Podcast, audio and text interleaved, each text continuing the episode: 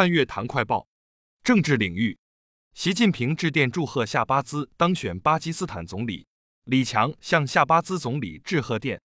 全国政协十四届二次会议举行新闻发布会，记者三日分别从十四届全国人大二次会议新闻中心、全国政协十四届二次会议新闻中心获悉，出席大会的代表委员已经报到，大会准备工作全部就绪。法治领域。最高人民检察院消息，二零二三年，检察机关起诉电信网络诈骗犯罪五万余人。体育领域，勒布朗·詹姆斯成美职篮首位四万分先生。世界田联竞走巡回赛，中国选手夺两金。民生领域，纪念三八国际妇女节暨表彰大会在京举行。北京将打造新一批智能工厂。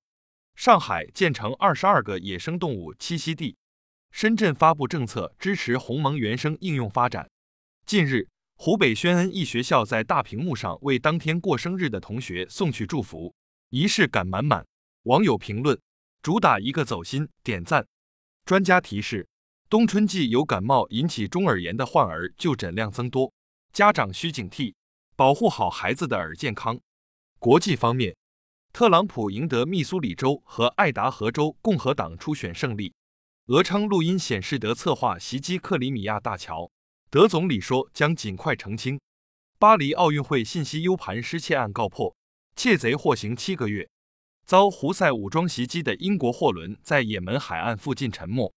支部学习时政教育就用半月谈基层党建学习系统，更多半月谈基层党建学习系统详情尽在主页橱窗。